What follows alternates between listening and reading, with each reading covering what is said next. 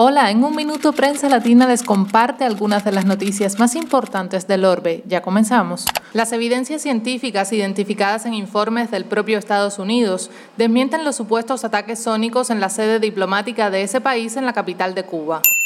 Los congresistas demócratas se alistan hoy para llevar adelante de forma expedita el paquete de ayuda de 1.9 billones de dólares propuesto por el presidente estadounidense Joe Biden contra los efectos de la pandemia. Del mundo de la cultura les comentamos que la Asociación de Informadores Cinematográficos de España anunció que la gala de los Premios Feroz 2021 será en el Teatro Coliseum de Madrid para cumplir con las medidas de seguridad sanitaria. Deportes. La Juventus de Turín buscará hoy un éxito en calidad de visitante ante el Oporto que le permita encaminar los octavos de final en la Liga de Campeones del Fútbol Europeo. Prensa Latina en un minuto. Infórmese con nosotros.